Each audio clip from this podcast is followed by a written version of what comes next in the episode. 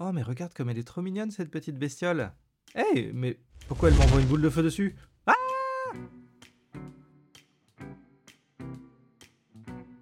Bonjour à tous les amis et bienvenue sur ce nouvel épisode de Dandy Présente. Aujourd'hui, j'ai le plaisir de vous inviter à découvrir en ma compagnie Casting Shadows, un jeu imaginé par Raimi Badi et édité par T-Turtle Game, distribué en France par Asmodee. Casting Shadows est un jeu de 2 à 4 joueurs de confrontation dans une arène où vous allez incarner des petites bébêtes trop trop mignonnes qui vont très vite se transformer en énormes kaiju imposants. Et ne vous laissez pas flouer par l'apparence adorable de ces petites créatures kawaii, elles vont se tataner à coups de feuilles tranchantes, de boules de feu et d'éclairs d'ombre. Pour commencer, chacun des joueurs incarne un des quatre personnages disponibles dans la boîte de base. Il s'agit en général de petites bêtes trop mignonnes qui n'ont aucun pouvoir spécifique au début de la partie. Une arène constituée de 7 tuiles, chacune avec un pouvoir asymétrique, permet de conceptualiser le champ de bataille où se déroulera l'affrontement. Chaque joueur va placer son meeple personnage sur l'une des tuiles correspondant à son biome natif, donc dans l'un des quatre coins de cet hexagone qui aura été créé. Quatre coins dans un hexagone? Hmm. Enfin, vous m'avez compris quoi.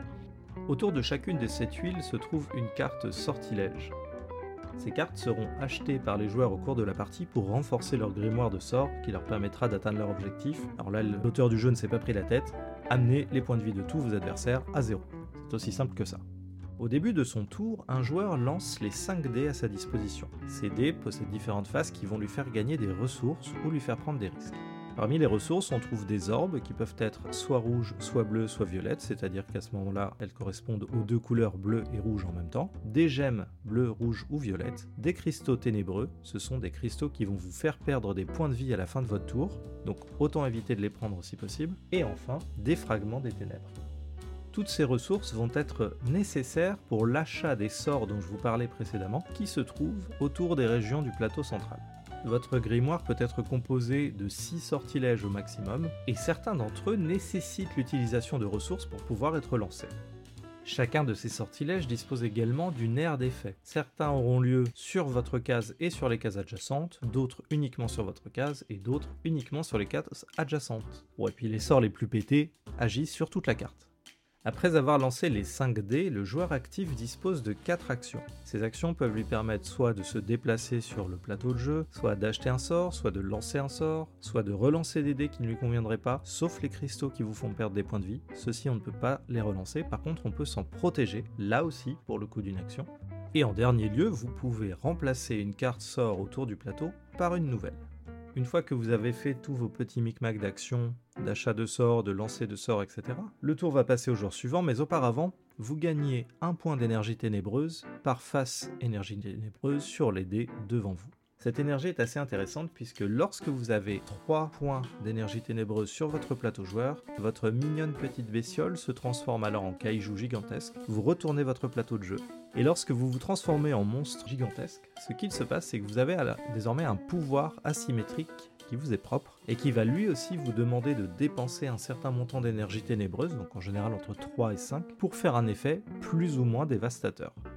Un autre avantage lorsque vous transformez votre petite créature en gros monstre, c'est que vous gagnez immédiatement un compagnon ténébreux. C'est le seul que vous pourrez avoir durant cette partie et c'est la seule manière dont vous pouvez en obtenir un. Et celui-ci est en quelque sorte un ajout de règles asymétriques qui va encore plus différencier votre personnage par rapport à celui des autres sur laquelle un joueur débute son tour possède un impact puisque chaque tuile a un pouvoir qui lui est propre et notamment certaines vont vous faire gagner des ressources temporaires que vous ajouterez au résultat de vos dés, tandis que d'autres vont vous faire regagner des points de vie, simplement diminuer les dégâts reçus lors d'une attaque adverse.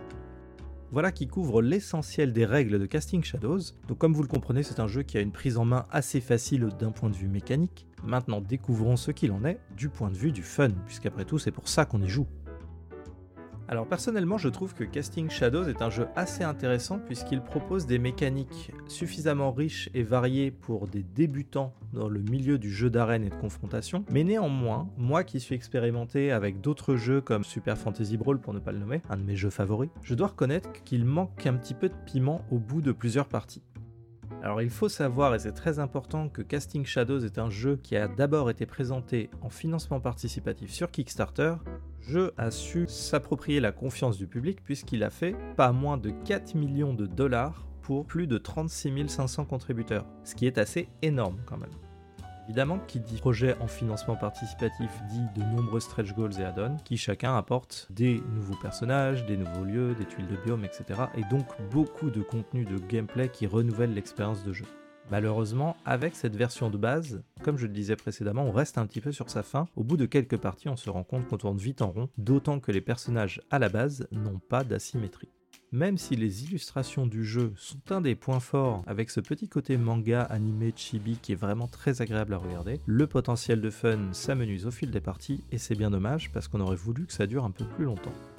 Voilà qui conclut ma présentation de Casting Shadows. J'espère que cette présentation vous a plu et qu'elle vous aura donné envie de vous y intéresser. Il ne me reste plus qu'à vous souhaiter une excellente journée en compagnie d'Entre Jeux Studio et d'ici là, portez-vous bien.